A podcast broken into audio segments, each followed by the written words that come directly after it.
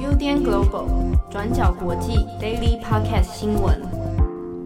欢迎收听 UDN Global 转角国际 Daily Podcast 新闻。今天是四月二十八号，星期三。我是编辑惠仪，我是编辑佳琪。今天一大早，我们来到办公室的时候，就发现我们桌子上已经放好了早餐呐、啊。对，是有人请客，是不是？暗示要做什么事情？其实就是正红啊，我们的鸿门宴。对，是因为劳动节的关系吗？就总之，我们今天有就是免费的早餐可以吃。对啊，然后今天早上就是觉得吃的很丰盛，还有奶茶跟汉堡，而且还有薯条。哎，有人早餐会吃薯条吗？哎，我觉得会有啦，只不过是因为我们放太久了，所以那个薯条到后面整个软掉。而且今天还下大雨。好啦，我们来看一下今天的几则新闻。嗯。首先呢，第一个我们要看到的还是关于印度爆炸的这个疫情的状况。那在这两天呢，印度的疫情死亡人数估计会在这两天超过二十万人。那在印度当地呢，也出现说，因为现有的火葬场和墓地已经不够使用，所以呢，必须要架设临时火葬场的一个状况了。那在《Guardian》的报道里面就有提到说，在印度的首都德里，有一些公园跟停车场现在都已经被挪用来充当临时的火葬场使用了。那人们呢，就把在这些公园啊、停车场啊周边的树都砍下来，然后呢，要求死者的家属来帮忙堆积这些木头跟砖块，用来架设那个用来焚烧尸体用的柴堆等等。那从很多的照片，不管是你看到的路透社啊，或者是美联社等等，其实都有很多相关的照片来拍摄这些临时火葬场的状况。那这些照片其实看着都还蛮悲伤的。这样，那在印度呢的疫情，其实在这几天的单日确确诊人数也都还是跟之前一样，每天都是超过三十万人确诊的。可是呢，根据目前印度的医疗专家都还认为说，真正的数字其实很有可能比这个三十一、三十二万还要来得高很多。因为包括像是北方邦等等，在印度有好几个人口众多的邦呢，都被认为说有可能在通报的时候还有压低实际的确诊跟死亡人数的状况。那目前根据印度医疗专家的推测模型，他们有提到说，现在这一波的疫情可能呢会在接下来的十天继续暴增。那在接下来的十天，有可能会达到单日三十八到四十八万的人确诊，就是单日确诊可能会来到三十八到四十八万人这样子。那最高峰呢，可能还要到五月中才会真正出现。好的，那么接下来第二则呢，我们要跟大家更新一下，已经有一阵子没有跟大家提到的伊索比亚以及提格雷内战的最新状况。伊索比亚跟提格雷内战呢，是在去年十一月四号的时候开打。那截至目前为止，六个多月已经造成至少好几千人死亡，超过三百万人流离失所。那这场内战呢，目前还没有结束。这段期间，也不断有受害者出来指控各个军队，包括提格雷境内的提格雷人民解放阵线 （TPLF）、伊索比亚跟厄立垂亚联军这些军队在提格雷州乱枪扫射以及屠杀无辜的平民，而且还洗劫村庄、大规模性侵女性等等。那目前最新的状况是，美国的国务卿布林肯在星期二出访了非洲的两个大国，分别是奈及利亚跟肯亚。那双方预计呢，将会讨论有关区域冲突以及对抗疫情等等的这些问题。同时，拜登也任命了资深的外交官费尔曼担任了非洲之角的特使，也就是希望可以透过外交的方式，可以让伊索比亚的内战尽快落幕。但这实际上是否有效，我们就还要再持续观察了。那接下来，我们也跟大家更新一下，所以这六个月来，伊索比亚跟提格雷内战这几个月到底发生了哪一些事情？伊索比亚的总理阿比，其实在去年十一月底的时候，已经进攻了提格雷州，并且宣布伊索比亚已经取得了胜利。但是因为目前提格雷解放阵线 （TPLF） 还是有在顽强的抵抗，再加上后来还有厄立垂亚军的加入参战，也就是跟伊索比亚联军一起对付 TPLF，所以让伊索比亚的内战状况变得更加的复杂，而且规模是迅速升级的。那很讽刺的事情是，总理阿比一开始其实是不承认有厄立垂亚联军的存在，是一直到今年三月中旬的时候，才第一次点头承认说：“诶，确实是有厄立垂亚军，而且他们也承认在提格雷境内可能真的已经发生了严重的战争罪行。”所以后来阿比呢就宣布。厄立垂亚联军呢将会从提格雷境内撤出，接下来的一些边境防守的工作将会全权交由伊索比亚的国防军来接管。说到这边，大家可能也是会有点好奇，所以到底为什么厄立垂亚军会就是没事加入伊索比亚内战里面呢？实际上，厄立垂亚是位于提格雷的一个边境。所以，过去长达二十年的时间，厄立垂亚跟提格雷呢，就因为边境的问题，所以爆发了长达二十几年的边境战争。所以，这一次要参战的理由，对厄立垂亚军来说是非常简单的，也就是他们觉得这是一个歼灭势敌，也就是过去这个他们爆发边境战争的 TPLF，就是歼灭 TPLF 一个很好的机会。我们这边也跟大家补充一下，就是我们也都知道阿比曾经获得诺贝尔和平奖嘛。那他当初呢会获得这个奖项，就是因为阿比在上任之后就顺利结束了就是厄立垂亚军以及提格雷之间的边境战争状态，所以他才获得了这个和平奖。那我们把时间就是拉到现在来看，一切好像又回到了就是战争的原点。好，所以我们可以看到的是，就像刚刚讲的，就是目前。各个军队就是激烈参战，那受苦的永远都是境内的比较无辜的人民。其实，在战争之前呢，提格雷人呢原本就已经要依靠粮食救济才能够生存了。那去年二零二零年发生的非洲蝗灾，其实也有加剧当地的粮食问题。那在战争之后，就是去年十一月四号战争之后，提格雷人呢为了逃避战争，就全部都跑到山区里面。那这些山区里面都是很难找到食物或者是医疗资源的，所以接连几个月以来，提格雷州提格雷人已经面临非常严重的食物以及水的供给短缺。法新社这边最新的报道就有提到，目前让状况变得更加严峻的也是，目前有一些救援的物资就要送到提格雷境内，但是都被厄立垂亚军就是拦截跟洗劫。那所以这些救援物资是目前进不去的，所以境内人民的状况很有可能也会变得更加严重。除此之外，如果你今天受伤了，你想要去治疗，因为境内的一些诊所跟医院也都已经被军队破坏以及洗劫，甚至有一些医院也被占用来做就是军事基地，医疗的救援行动也是非常难以执行的。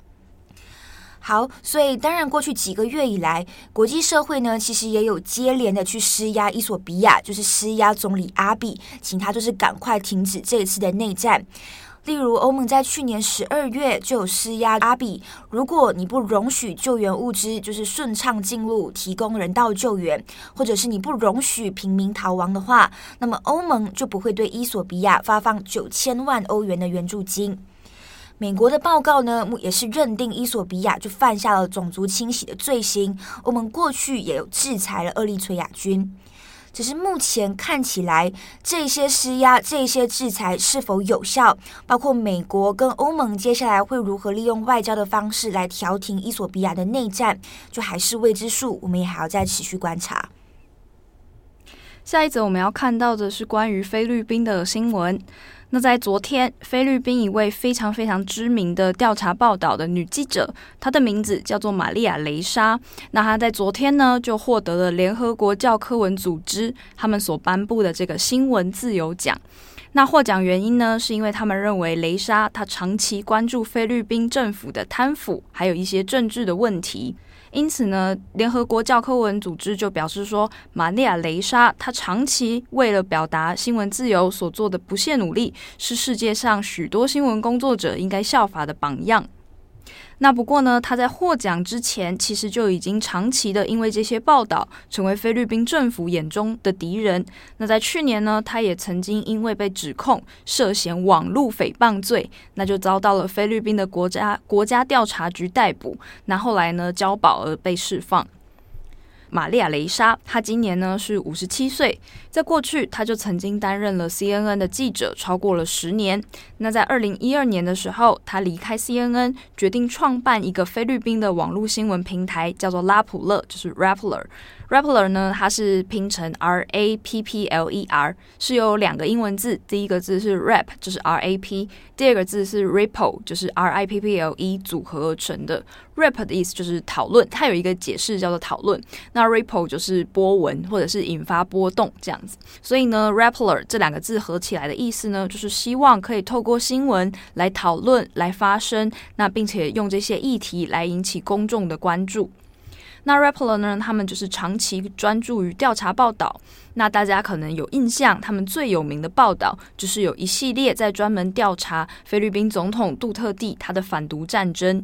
因为当时呢，他宣布要做这个反毒的大规模扫毒的行动的时候，杜特地他当时是允许警方可以直接辨认毒贩啊、吸毒者啊这些人，而且呢，当时他还同意说，这些警察可以在没有审判的情况下直接枪杀这些毒贩跟吸毒者。那这一系列的行动呢，就造成了两万多人的死亡，而且其中有很多人。被认为说，其实根本就跟吸毒所谓的所谓的吸毒是或是卖毒是没有关系的，呃，就是牵连了很多无辜的人死亡这样子。那当时的这一系列报道呢，就给雷莎和 Rapper 带来非常非常多的新闻奖项跟荣誉。那他在过去呢，也曾经被《时代》杂志选为百大的人物。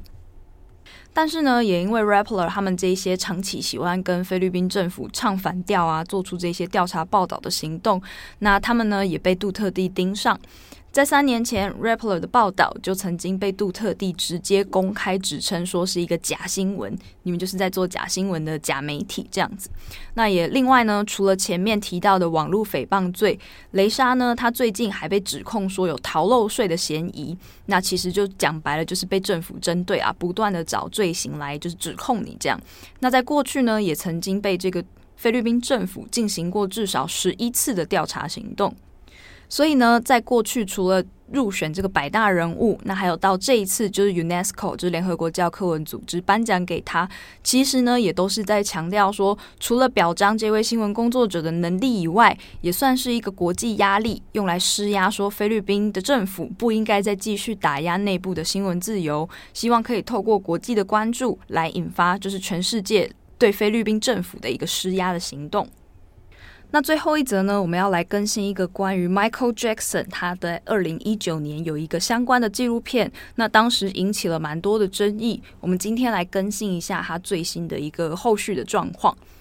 那刚刚提到说，这个纪录片是在二零一九年的时候发行的，它是由 HBO 来制作的一个纪录片，名字呢叫做《Living Neverland》，就是逃离梦幻庄园。Neverland 就是指 Michael Jackson 他曾经花很多钱来新建的一个梦幻庄园这样子的一个地方。那他很常会邀请小朋友到他的梦幻庄园去造访，因为 Michael Jackson 大家知道他有一个不是很快乐的童年，他很小的时候就以童星的方式出道了，所以成在成年以后，他也很常邀请小朋友到他。他的这个梦幻庄园去做客去玩这样子，那在这个 HBO 的纪录片呢，就讲述说，当时有两个小男孩，那他们现在都已经是三十几岁的成年人了。他们在前几年呢，就是出面指控说，他们在小时候就因为跟 Michael Jackson 一起合拍影片，或者是合拍广告等等的，就是这些合作的关系，那就认识了 Michael Jackson，那也成为他的小朋友的朋友，就是他有很多儿童的朋友这样子，那也到过那个 Neverland 这里去做客。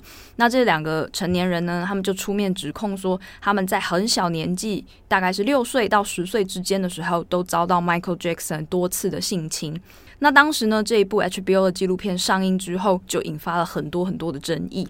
那虽然这部纪录片有得到 Primetime Emmys，就是电视版的艾美奖，那另外还有得到二零二零年的电视版的 BAFTA 的奖项，那可是呢，后续也引发了很多强烈的反对，就是包括说 Michael Jackson 的粉丝、Michael Jackson 的遗产委员会，跟他现在的两家公司都表示了强烈的反对。他们认为呢，这两个男性就是在说谎，他们只是想要透过这个性侵的官司来捞钱等等。那他们也觉得说，这个纪录片这样子的拍摄是非常不公平，而且是非常偏颇的一个报道等等。就后当时就引发了一系列的这样的争议。那后来呢，这两位男性他也跟 Michael Jackson 的遗产委员会之间就有了非常激烈的诉讼。那先前呢，就曾经针对说现在到底还能不能提告，有很多的讨论。因为第一个问题是 Michael 他已经过世了，那这两位男性他们要提告要去哪里告呢？他们就决定要针对 Michael Jackson 他拥有的公司来提告，说他们童年遭到 Michael 性侵这件事情，这样啦。不过呢，在昨天就是四月二十七日的时候，其中一位男性，他的名字叫 Wade Robson，就是韦德罗布森，他的判决呢就出来了。不过这次其实是一个很技术性的判决啦，就是他们绕过法官，其实是绕过了问题的核心，就是到底 Michael Jackson 有没有性侵这件事，法官是没有处理的。因为法官的裁定呢，就是说他们认为这两名男性其中之一，就是就这个韦伯罗布森呢，他不能够提告 Michael Jackson 的公司，原因呢是因为这个法官他叫 Mark Young。Mary Young 他就认为说，Michael Jackson 的公司他没有权利来控制 Michael 的行为，因为 Michael 本人就是公司的老板，而且呢，他是可以在没有任何理由就决定董事会成员的去留的情况下来拥有这家公司，意思就是他是这个公司的 boss，要做什么决定都是 Michael Jackson 可以决定的，所以 Michael 的公司呢，他其实是没有权利。没有办法去控制 Michael 要做或者是不做任何的行为，所以呢，他们就认为说你不能够提告这间公司，就是一个很技术性的判决啦。讲白一点，就是说他们认为你要告的对象不能够负责你要告的内容，这样子。那当时第一位出面指控遭到性侵的人，他叫 James Safechuck，他也是因为同样的原因而被拒绝提告。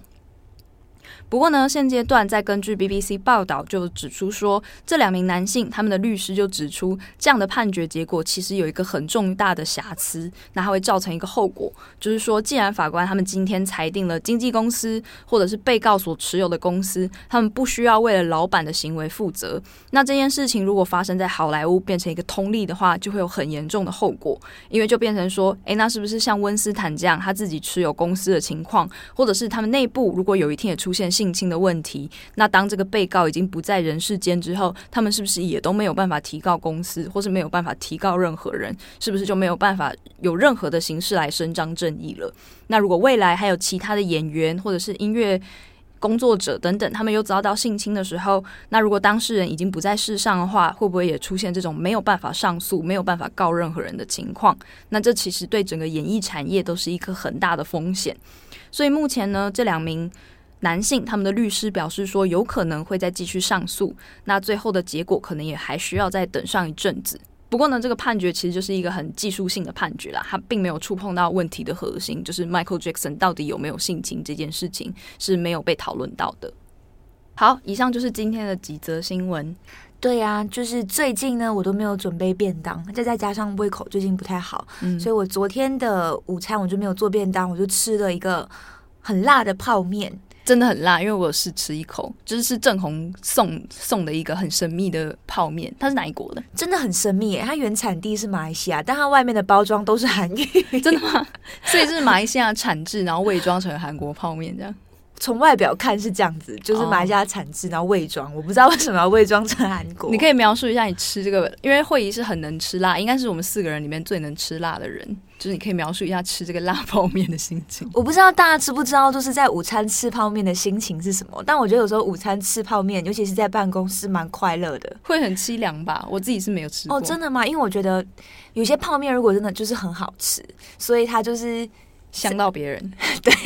就是有时候午餐吃泡面，我就觉得。胃口很开哦，然后有时候你再吃辣一点的泡面，胃口更开。那你昨天吃这个的感觉是什么？好吃吗？哎、欸，我觉得那一个有点死辣、欸，哎，哦，就死辣。对对对，它就是没有到很吃的很顺口，然后很香的辣，它就是辣，非常辣，但是它就是死辣，嗯、就是感觉就是这个做出来就是要让你辣死，但它除此之外就没有任何的没有调味的层次，这样。对对对对对、哦。那你吃过最好吃的泡面是什么？我觉得韩国泡面都蛮好吃的，欸，你说辛拉面那种？对，但是我知道大家，诶，全联应该有卖，大家可以去吃看看印尼的泡面，叫做 Indomie。哦，那个很好吃。对，我们之前也是有写过一篇他的那个那个文章嘛。对对对对，所以就是 Indomie 蛮好吃的，而且一包才十三还是十四块而已。对对对。哦，在 Indomie 附近呢，还有一个就是泰国的泡面，也蛮好吃的。叫什么？讲不出来，讲不出来。你之前不是有说马来西亚有一个超有名，就是跟 Indomie 差不多有名的，但是但是这边好像也没有卖，要特别去找。马来西亚的是 Maggie Maggie 泡面，怎么拼 M A G G I E，哦，就 Maggie 面，对 Maggie 面。然后泰国的也很好吃，印尼的也很好吃，都是干的吗？炒、呃、炒面那种口感。呃，泰国的那个是汤的，它就是有点酸辣、酸辣口味的。嗯、就我觉得它是小小一包，就是你宵夜就是十一点，然后不知道该怎么办的时候，啊、嗯，好好好好赞的情境。对啊，就是一包又不会太多，又不会太少。对，我就觉得有时候觉得银多面有点太少，它就是适合当点心吃。对，就不适合当正餐，除非你要煮两包。对，好啦，大家听我们闲聊 泡面会不会很饿？如果你是中午时间听的话，你可以吃中午来吃泡面。泡面真的蛮好吃的啦，有时候。好啦，以上就是我们跟大家更新的几则新闻。我是编辑慧仪，我是编辑佳琪，我们下次见，拜拜。感谢大家的收听。想知道更多深度国际新闻，请上网搜寻 Udan Global 转角国际。